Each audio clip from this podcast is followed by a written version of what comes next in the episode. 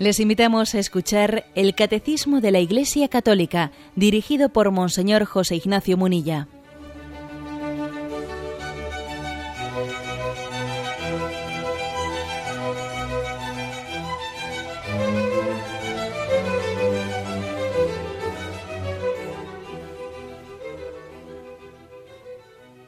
Un cordial saludo a todos los oyentes de Radio María. Un día más, con la gracia del Señor, proseguimos el comentario del catecismo de nuestra Madre, la Iglesia. Queremos hoy concluir el apartado que tiene como título El anuncio del reino de Dios. Ayer dimos la, la, explicación de los dos primeros puntos y nos faltan el 545 y 546 que concluyen este apartado, el anuncio del reino de Dios. El 545 dice, Jesús invita a los pecadores al banquete del reino no he venido a llamar a justos, sino a pecadores. Les invita a la conversión, sin la cual no se puede entrar en el reino, pero les muestra, de palabra y con hechos, la misericordia sin límites de su Padre hacia ellos, y la inmensa alegría en el cielo por un solo pecador que se convierta. La prueba suprema de este amor será el sacrificio de su propia vida para remisión de los pecados. Bien, aquí hay una afirmación muy importante y además muy práctica. Para entender qué es el reino de Dios, ayer hablábamos sobre ello, para entender el reino de Dios, decíamos que para poder acogerlo eh, hay que tener un corazón humilde, un corazón pobre de espíritu, un corazón sencillo, pero ahora se da un paso más. Para poder acoger el reino de Dios es importantísimo tener la conciencia de ser pecador y de necesitar la gracia de Dios. Son los pecadores los que están invitados a acoger el reino de Dios. No es que haya otros que no sean pecadores y que por lo tanto no estén invitados a acoger el reino de Dios, porque es que aquí todos somos pecadores. Pero sí es verdad que ocurre que los que no tienen conciencia de ser pecadores, bueno, como que la cosa no va con ellos como que ese, ese ofrecimiento que hace Jesús les parece, bueno, pues una especie de sensibilidad religiosa que tienen algunas personas, pues como a otros les gusta otro tipo de entretenimiento, sé que cada uno tiene aquí sus aficiones, pero como que no es necesario, ¿no? Como que no responde a, a, la, a, ese deseo de felicidad que tiene cada uno, ¿no? Por lo tanto, cuando Jesús dice, yo no he, venido, eh, no he venido a llamar a los justos, sino a los pecadores, no se refiere con eso que hay algunos que son justos y por lo tanto a ellos no me, no me dirijo a ellos, no, no se refiere a eso. Se refiere a que, el que el reino de Dios va a ser acogido no por los que se las dan de justos, no por los que se creen justos, que no lo son, ¿eh? sino por los que tienen conciencia de ser pecadores. Es decir, que aquí la humanidad no se divide entre justos e injustos, o santos y pecadores. No, la humanidad se divide entre pecadores que tienen la conciencia de serlo y pecadores que no tienen la conciencia de serlo. Esto, dicho sea de, paso. Bien, porque mm, me habéis escuchado en más de una ocasión el hecho de que, así como en tiempos de Jesús, pues los fariseos ¿eh? se consideraban como justos, como no pecadores, y por lo tanto les ofendía que Jesús ¿no?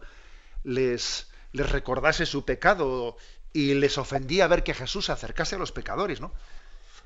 Pues también en nuestro tiempo, pues no sé si con actitudes farisaicas o de otro tipo, pero existe una resistencia, una resistencia a considerarse pecador. Incluso yo me atrevería a decir mm, en un doble ambiente. Por una parte, en un mundo secularizado, en el que al, plantear una vida sin Dios, claro, una, vida sin Dios no entiende qué es el pecado, porque al fin y al cabo el pecado únicamente se entiende en referencia a Dios. Únicamente se entiende lo que es el pecado si uno entiende que Dios nos ama, que Dios nos quiere. Y entonces tiene una voluntad para nosotros. Y entonces entiende que el pecado es el no responder al amor de Dios, el, no abrazar su voluntad, sino por lo tanto, el que, el que no entiende, o sea, el que no cree en Dios y no se abre a su, a su voluntad, difícilmente va a entender lo que es el pecado, en el sentido cristiano de la palabra.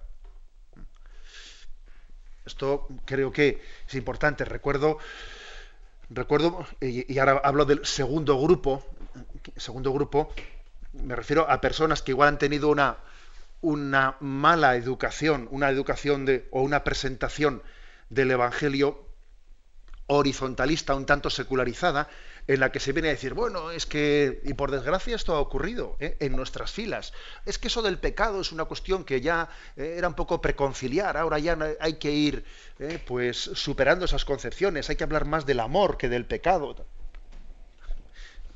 A mí hace poco se me ocurrió hacer una pequeña, esto hoy en día con los programas informáticos que tenemos, ¿no? se me ocurrió hacer una pequeña investigación en la Sagrada Escritura cuántas, cuántas veces viene la palabra amor y cuántas veces viene la palabra pecado. Así un poco por curiosidad. Y curiosamente prácticamente eran eh, muy similares. No sé si eran 380 una y 400 la otra. Es decir, las veces que en la Biblia se pronuncia la palabra pecado o la palabra amor es similar. ¿Y qué quiere decir con esto? Pues que, que son correlativas una con respecto a la otra no se entiende el pecado sino desde el amor de Dios y desde el amor de Dios se ilumina la existencia del pecado. Por lo tanto, no hay que contraponer una cosa a la otra. A ver, yo es que tengo una espiritualidad, eh, pues eso, ¿no? Mm, eh, pascual, que a mí me gusta hablar del amor de Dios, pero no me gusta hablar del pecado. Pues es, absurdo. ¿eh? Es como si te gustase hablar del Padre sin hablar del Hijo. No, es que el Padre es con respecto al Hijo. Pues algo es así, ¿no? el pecado es con respecto al amor. O sea, que no hagamos una oposición teológica, ¿no? que a veces se ha hecho una especie de, eh, bueno, es que hay que superar espiritualidades mm, que, que nos han, eh, eh, que nos han traumatizado, pero vamos a ver, una cosa es que se ha podido en algún momento determinado presentar pues el misterio del pecado con una falta de equilibrio, ¿no? Es que en determinada pues en las misiones que igual se hacían, yo que sé, allá por los años 40, eh, pues eh, había un predicador que nos hablaba del pecado y entonces tenía una calavera y, estaba acariciando la calavera según hablaba del pecado. Y, bueno, vamos a ver, ha podido haber épocas eh, históricas en las que la predicación se ha hecho de una forma determinada y claro, y entendemos que eso mm, pues, no será trasladable a nuestro tiempo, bien, eso ya lo entendemos, pero ojo, lo que no puede hacerse es para purificar ¿eh? de determinadas formas de predicación que han podido ser obsoletas, es olvidar los conceptos, porque es que el concepto del pecado es que es inherente al, Evangelio. Si uno le quita al Evangelio el concepto de pecado, es que claro, al final le quita el concepto del amor de Dios, ante el cual el hombre tiene que responder. Deja el Evangelio en chasis. Vamos, es que no deja nada. Bien. Por eso el catecismo dice que, la conciencia de ser pecador es eh, básica para poderse abrir eh, a, esa, a esa predicación del reino de Dios que nos trae Jesucristo. Eh, ¿Os acordáis de ese pasaje evangélico que dice, al que mucho se le ha perdonado, mucho ama? Al que poco se le ha perdonado, poco ama. ¿eh?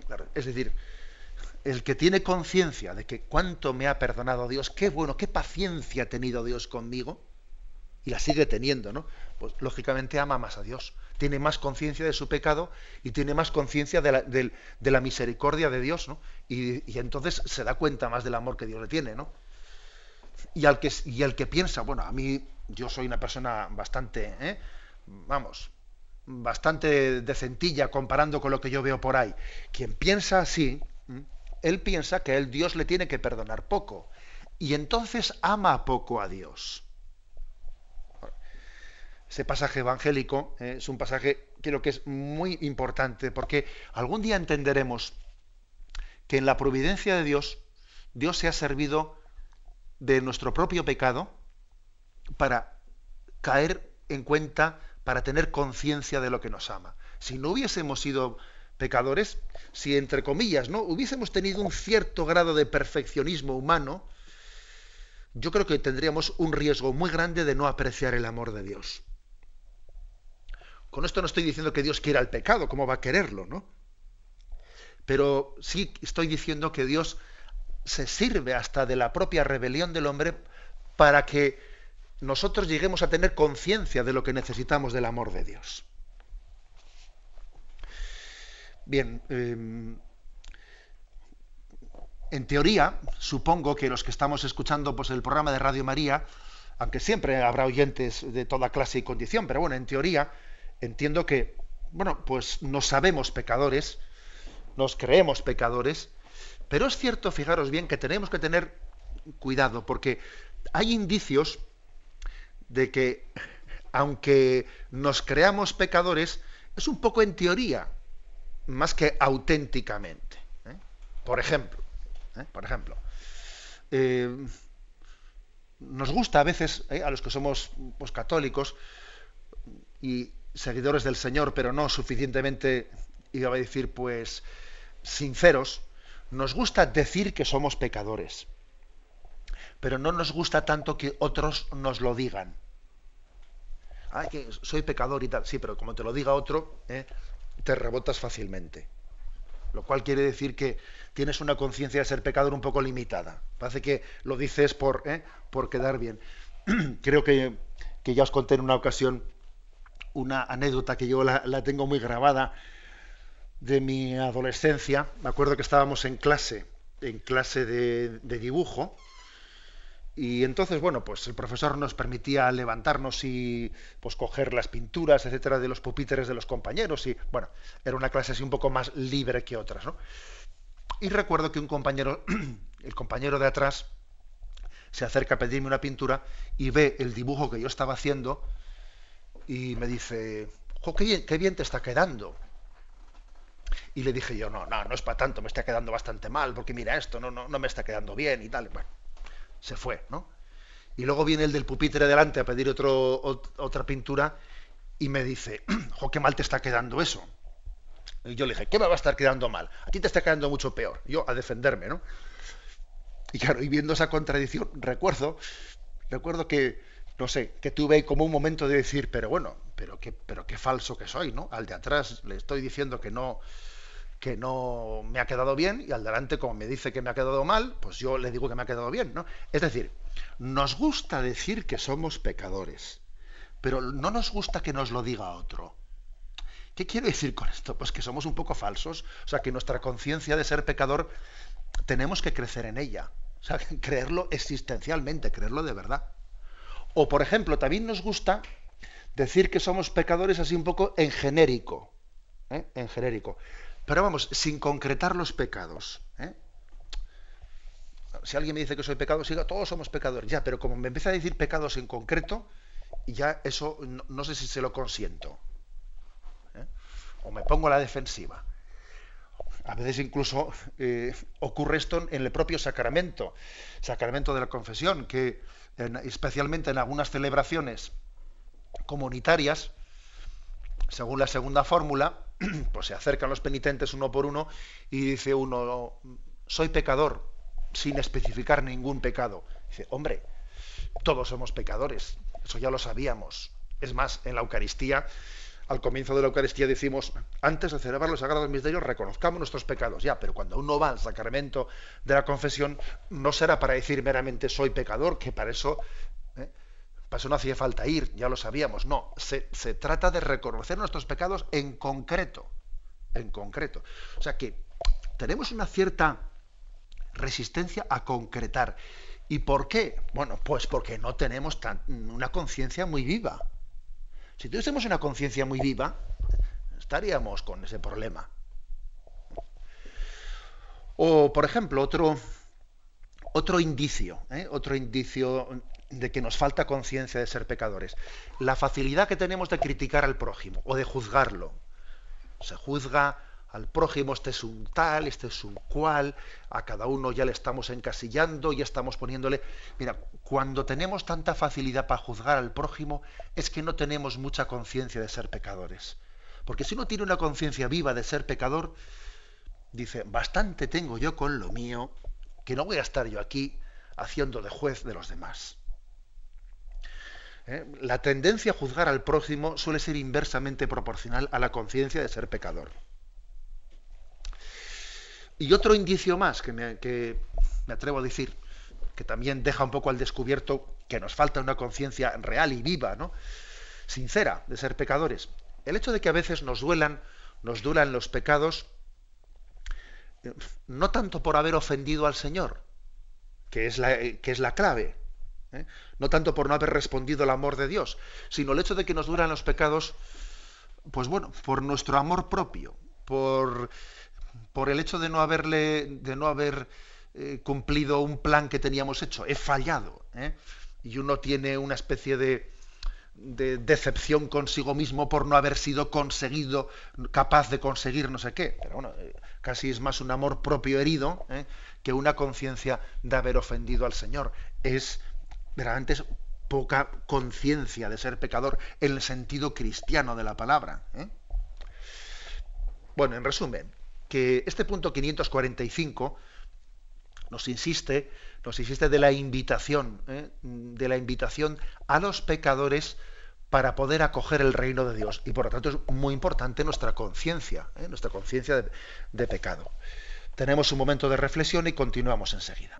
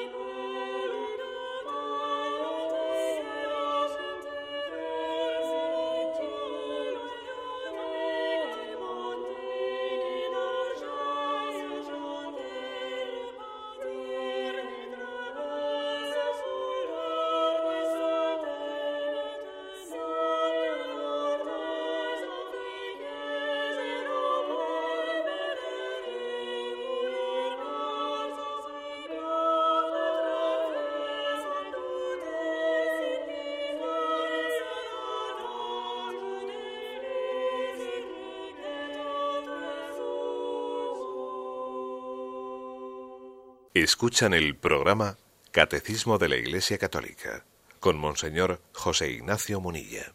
Estábamos explicando el punto 545. En él se recuerda la invitación a los pecadores al banquete del reino. No he venido a llamar a justos, sino a pecadores. Por lo tanto, que entren en mi banquete los pecadores.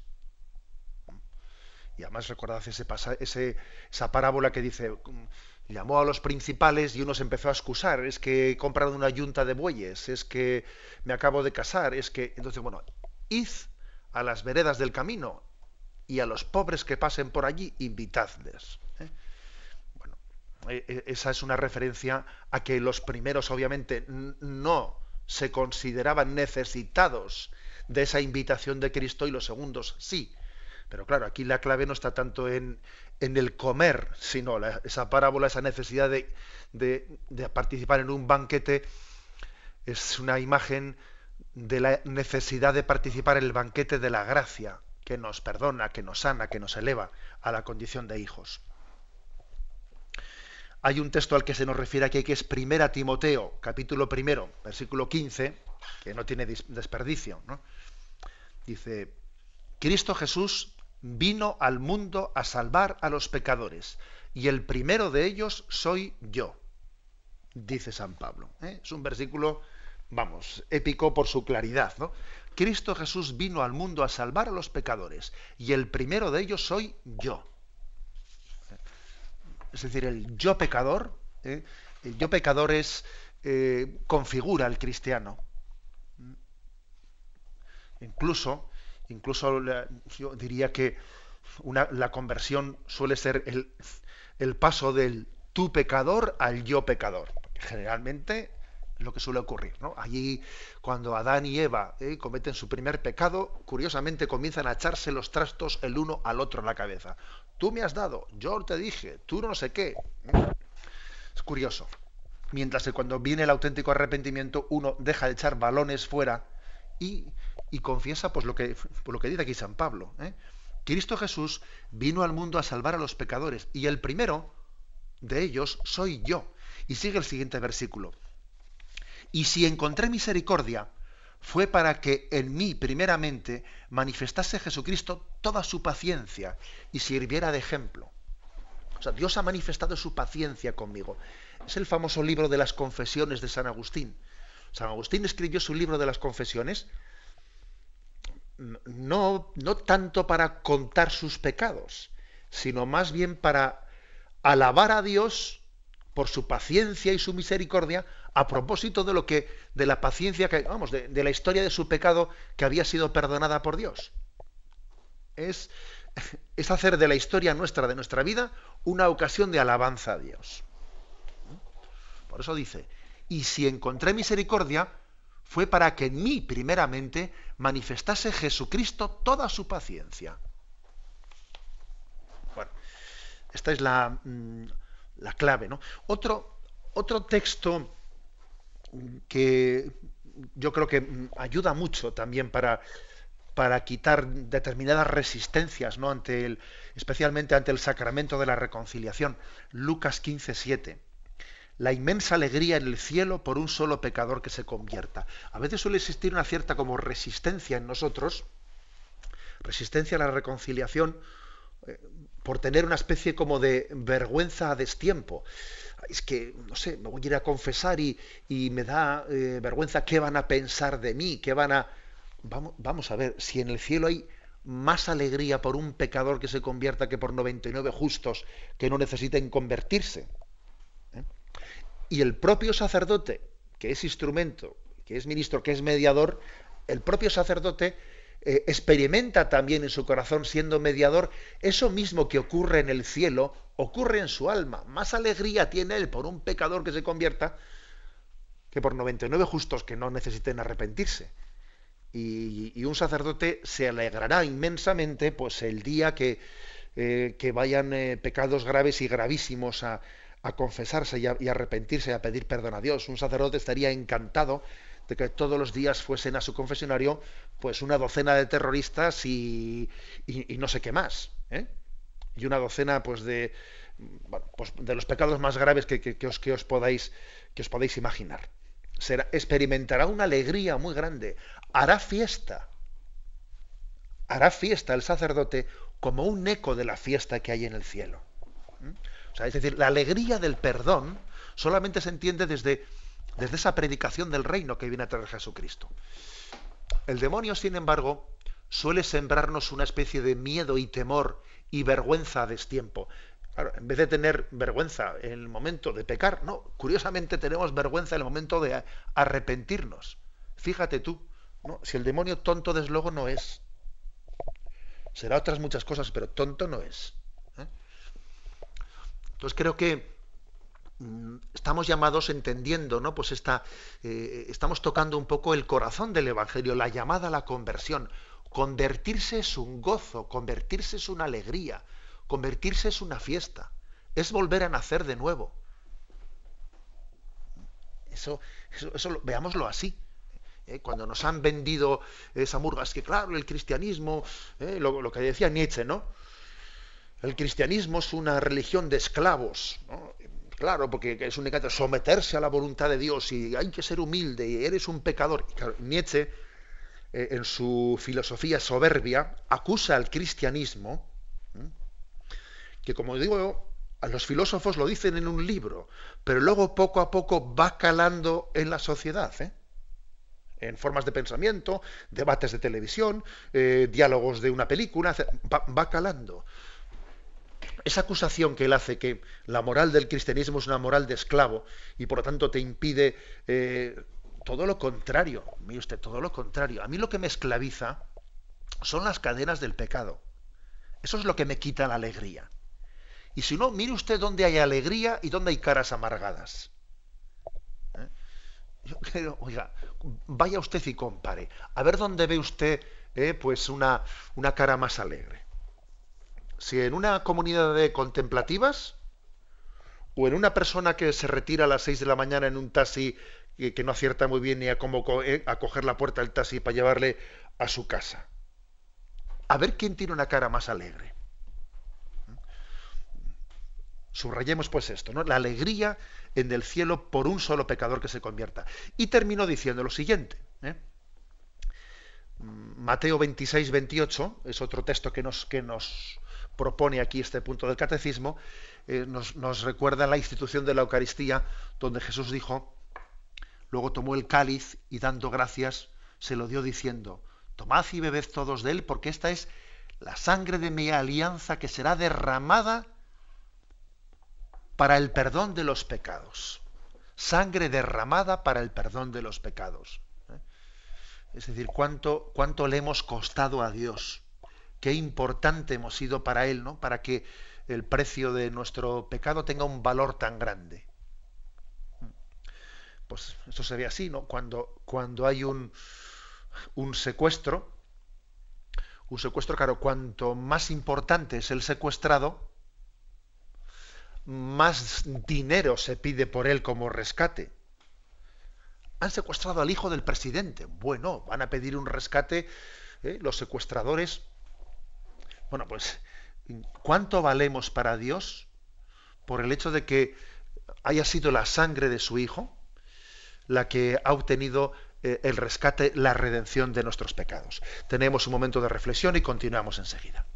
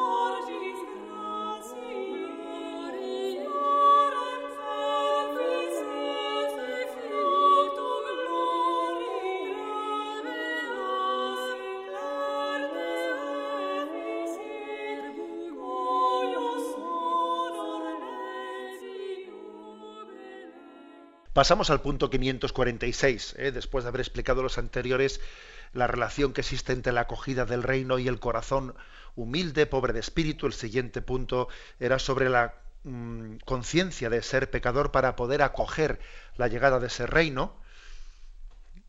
El 546 dice lo siguiente.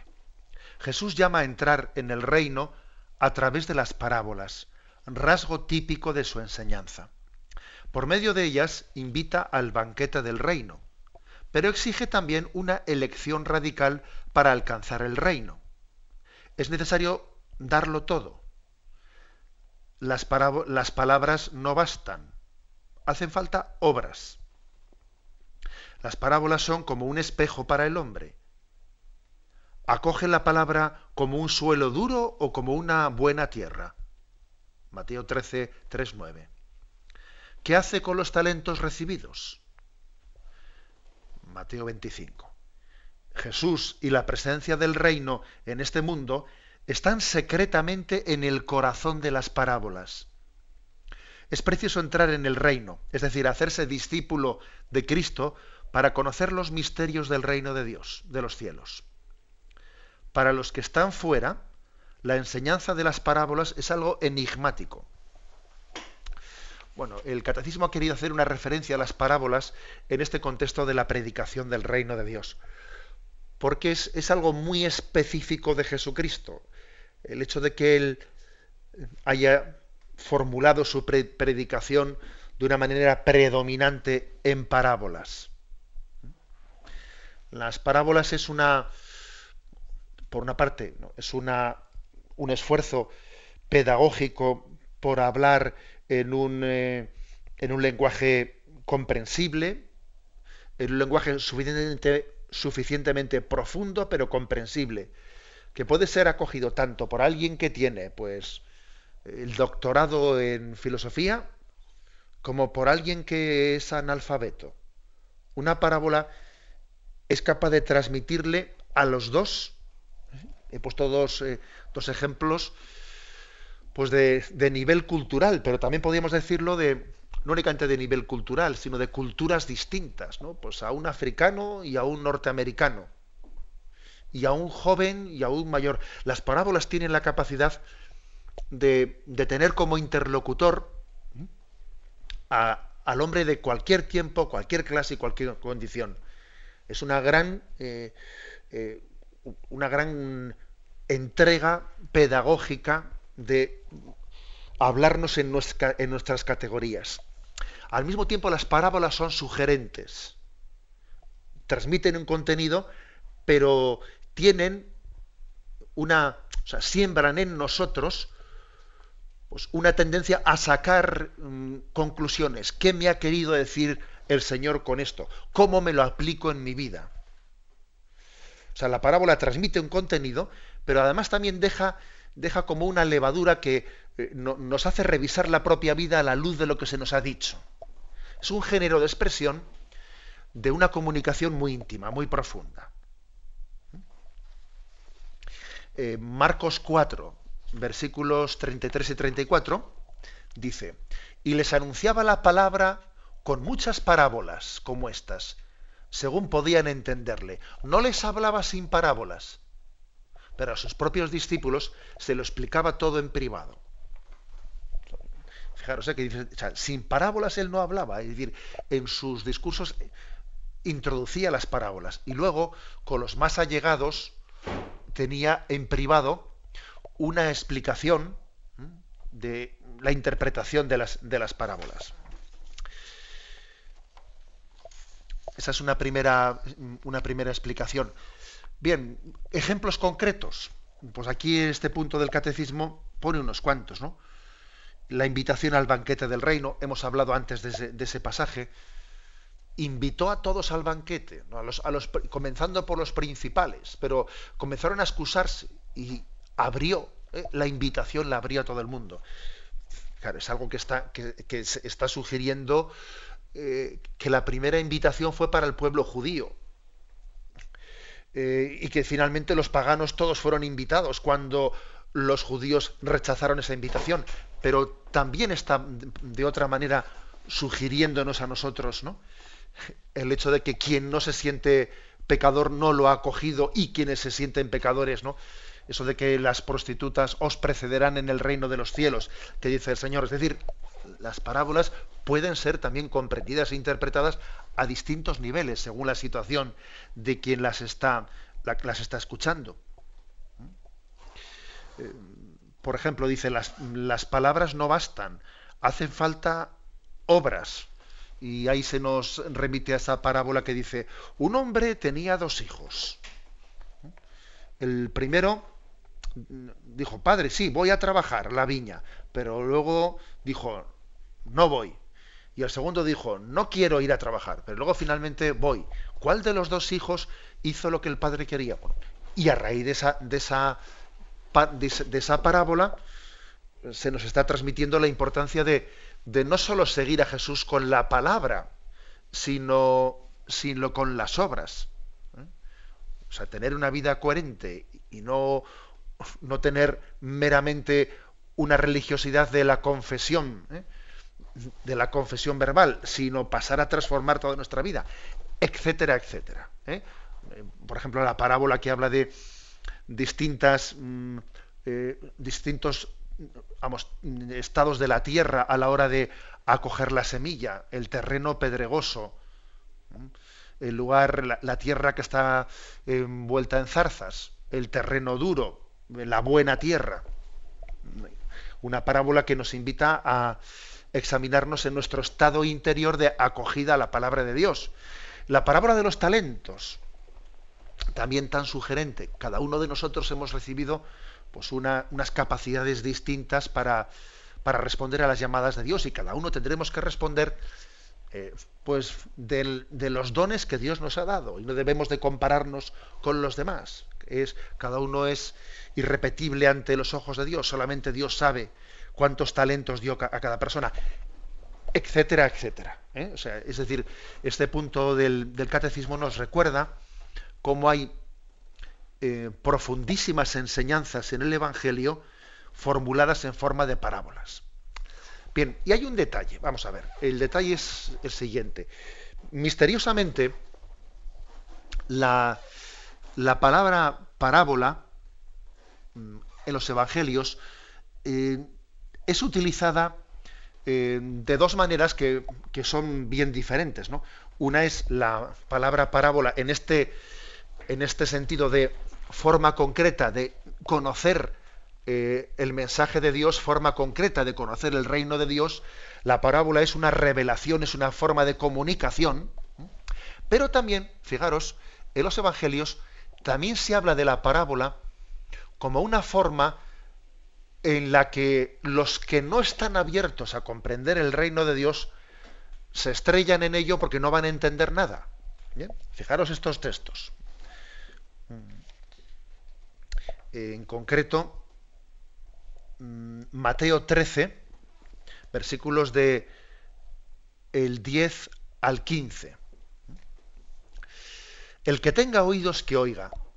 Y acercándose los discípulos le dijeron, ¿por qué les hablas en parábolas? Él respondió, es que a vosotros os lo he dado, os he dado a conocer los misterios del reino de los cielos, pero a ellos no, porque a quien tiene se le dará y le sobrará, pero a quien no tiene, aun lo que tiene se le quitará. Por eso les hablo en parábolas, porque viendo no ven, y oyendo no oyen ni entienden. En ellos se cumplen las profecías de Isaías, Oír oiréis, pero no entenderéis. Mirar miraréis, pero no veréis. Porque se ha embotado el corazón de este pueblo. Han hecho duros sus oídos y sus ojos se han cerrado. No sea que vean con sus ojos, con sus oídos oigan, con su corazón entiendan y se conviertan y lo sane. Otro texto también ¿eh? misterioso, Marcos 4:11. Cuando se quedó a solas, los que lo seguían le preguntaban sobre las parábolas. Él les dijo, a vosotros se os ha dado el reino de, Dios, pero a los que están fuera, todo se les presenta en parábolas. Vamos a ver, em, ¿cómo, ¿cómo, entendemos, eh? cómo entendemos este, esta aparente contradicción que, encontramos en el, en el, Evangelio? Por una parte, las, las parábolas es un intento de Dios de hacerse entender, de explicarse, de ser sugerente mm, a aquellos que están buscándole. Pero también, también ocurre que las parábolas acaban siendo incomprensibles para el que no está abierto a buscar la verdad. No hay razones para quien no quiere entender. ¿eh? Quien quiere buscar pegas, quien, quien tiene un corazón enrevesado, ¿eh? que, no, que no ha terminado de, de abrir su corazón a Dios, se estrella en las parábolas, eh, las ve incomprensibles, le parece que... Dicho de otra manera, el Evangelio es lo suficientemente claro para que los que buscan a Dios, los sencillos de corazón, lo entiendan perfectamente. Pero el Evangelio es lo suficientemente misterioso para que los que no son sencillos de corazón, los que son soberbios, los que son complicados, eh, les parezca una tontería y se cierren a ello y lo rechacen, etc. Las parábolas tienen, por lo tanto, la justa medida para hablar al hombre que quiere entender. Así de claro. ¿eh? Cuando alguien viene y te dice, a ver, demuéstramelo, dame no sé qué. Mira, eh, si buscases a Dios, en el Evangelio tendrías suficiente luz. Ahora, si no buscas a Dios, ya te puedo dar yo aquí yo ¿eh? no sé cuántas explicaciones que te van a sobrar todas, te van a ser insuficientes. ¿eh? En este sentido, las parábolas son como, son como una forma misteriosa en la que Dios se comunica a quien se abre a Él y permanece inalcanzable y misterioso para quien no se abre a su don, a su misericordia. Bueno, dicho esto, dicho esto, pues eh, creo que la conclusión de, este apartado que hemos explicado en dos días, el anuncio del reino de Dios, es el pedir la gracia, pedir la gracia de, estar abiertos a esa acogida del reino, de ser pobres de espíritu, de tener conciencia de, de ser pecador, de tener conciencia de la necesidad de la gracia, de saber que un cristiano es un mendigo de la gracia un mendigo de la gracia de Dios, un mendigo del Espíritu Santo, alguien que, que entiende que el reino de Dios es su liberación. Lo dejamos aquí y damos paso a la intervención de los oyentes. Podéis llamar para formular vuestras preguntas al teléfono 917 107 700. 917 107 700.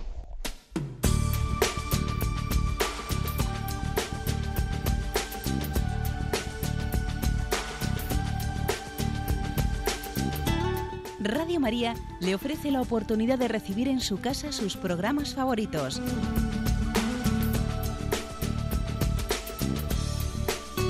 Ahora lo puede hacer a través de nuestra página web www.radiomaria.es o bien llamándonos al 902 500 518. 902 500 518. Pídanos el programa que más le interesa en cualquiera de sus emisiones, especificando el día y la hora que lo ha escuchado. Solo nos tiene que decir si lo quiere en CD de audio o CD o DVD en MP3. Haga su solicitud en el 902 500 518 y en www.radiomaria.es. Radio María, más cerca de usted.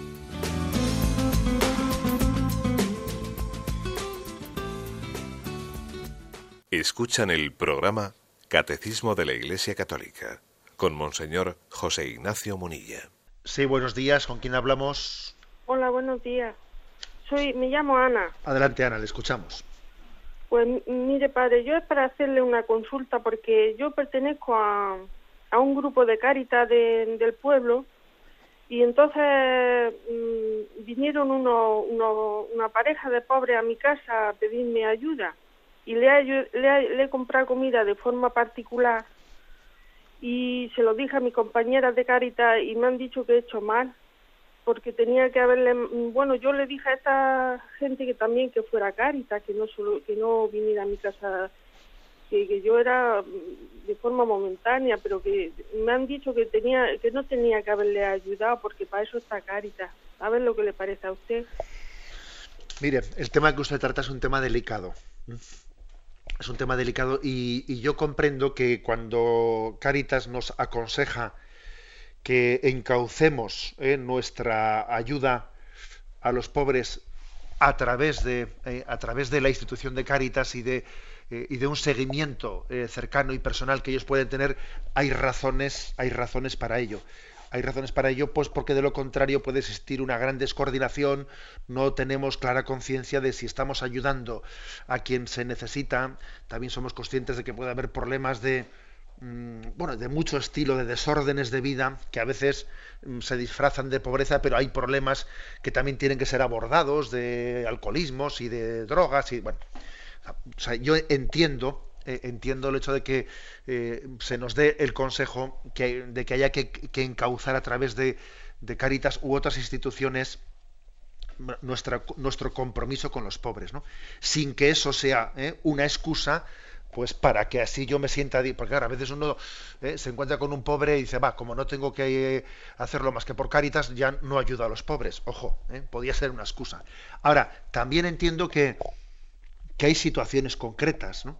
Hay situaciones concretas en las que uno también tendrá que discernir, porque puede haber situaciones concretas en las que sea demasiado frío ¿eh? el remitir meramente a, Cáritas a una persona, especialmente, especialmente cuando se trata de dar, de dar comida, pues por el hecho de que la, necesidad de comer, la necesidad de, alimentarse es algo, digamos, tan, eh, eh, tan inmediato que, creo que puede haber circunstancias en las que uno entienda, bueno, yo no voy aquí proceder en esta circunstancia concreta meramente a, remitir a una institución, sino, ¿eh? o sea, que creo que ese discernimiento tiene que hacerse. Lo, digamos, mm, de una manera ordinaria, yo sí que creo que es cierto que nuestra caridad tiene que estar encauzada por instituciones que nos den una garantía de que esté, mm, de, que esté encauzada. Ahora, yo después discerniría las situaciones concretas y particulares. ¿eh? Damos paso a un siguiente oyente. Buenos días. Hola, buenos días. Sí. Mire, yo quería preguntar, mire, en lo de en la esencia de la divina misericordia, eh, eh, la misericordia con el prójimo y la confianza. ¿Usted me podría explicar un poquito mejor qué es la confianza dentro de lo de Santa Faustina, la Divina Misericordia y eso? Sí, bueno, yo le diría que, que no se puede, o sea, no se puede separar ¿no? entre la confianza en Dios y la confianza en el, en el prójimo. Eh, creo que uno de los motivos por los que no tenemos confianza en el prójimo es porque no tenemos confianza en Dios. A veces se ha hecho una, eh, pues una imagen incorrecta, ¿no? De decir, bueno, yo me fío de Dios y no me fío de nadie más.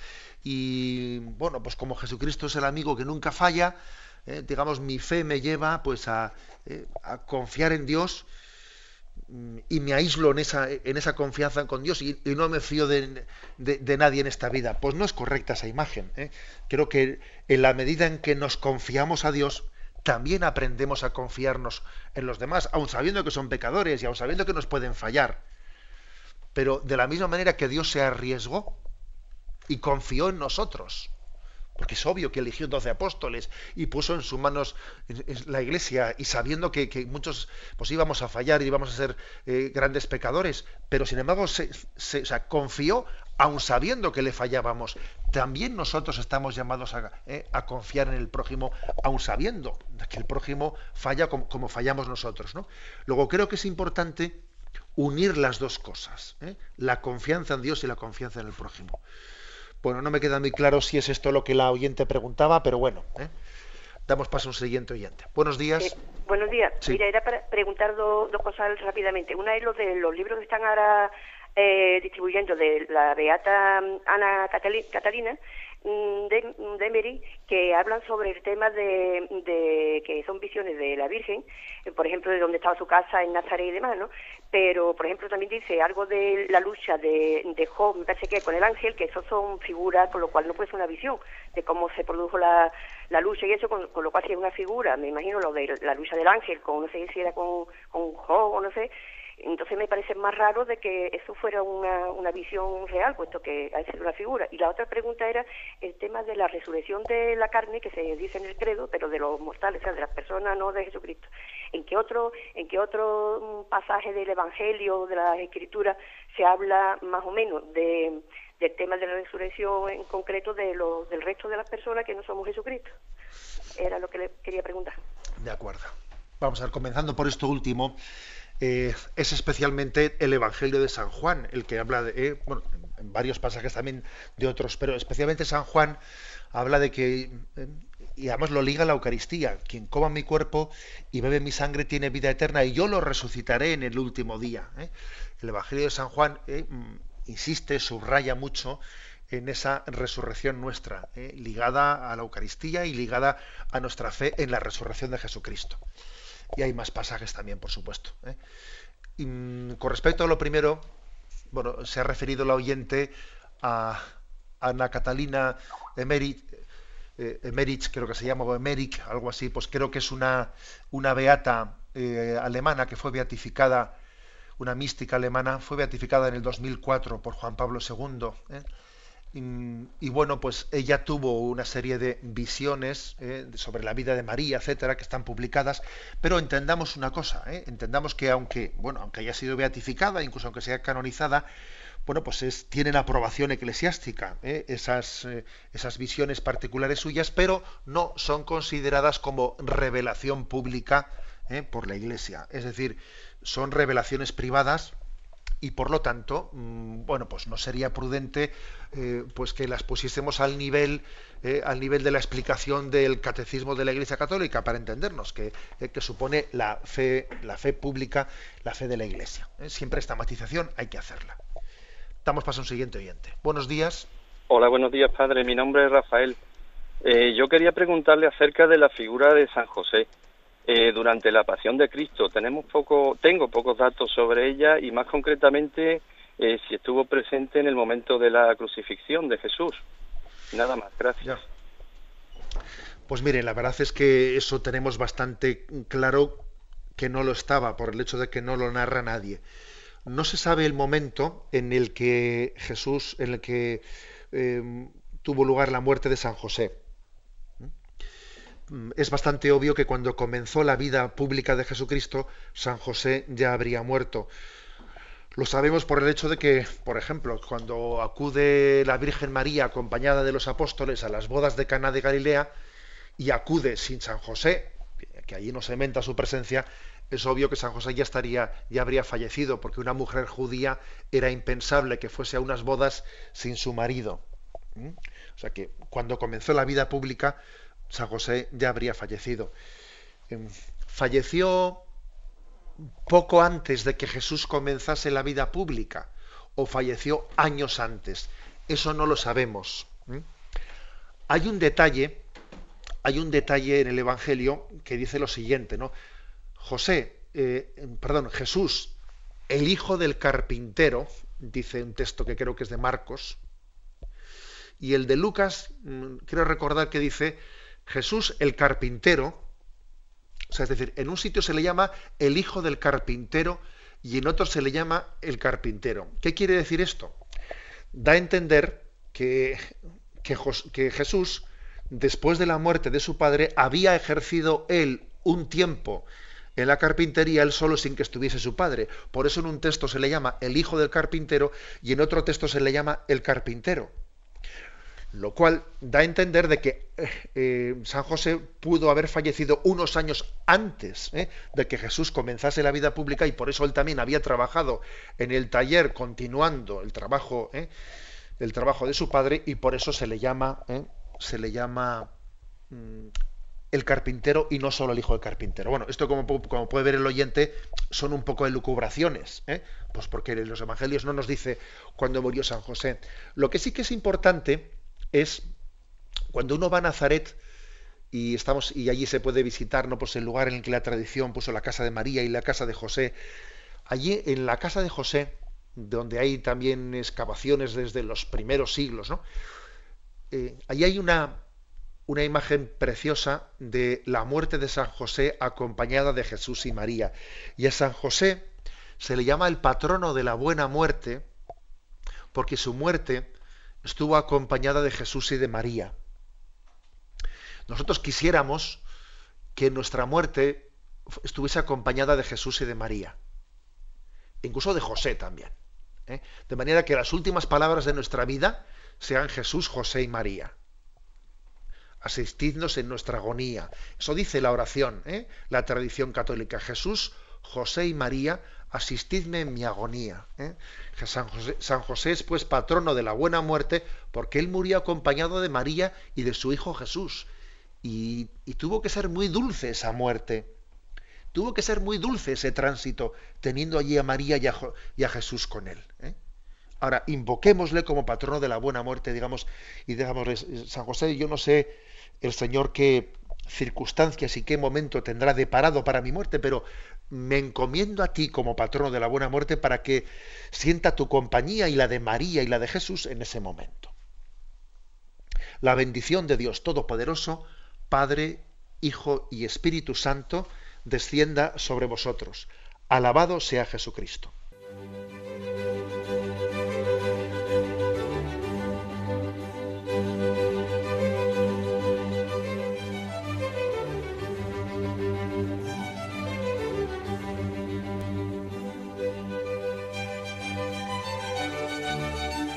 Han escuchado en Radio María el Catecismo de la Iglesia Católica, un programa dirigido por Monseñor José Ignacio Munilla.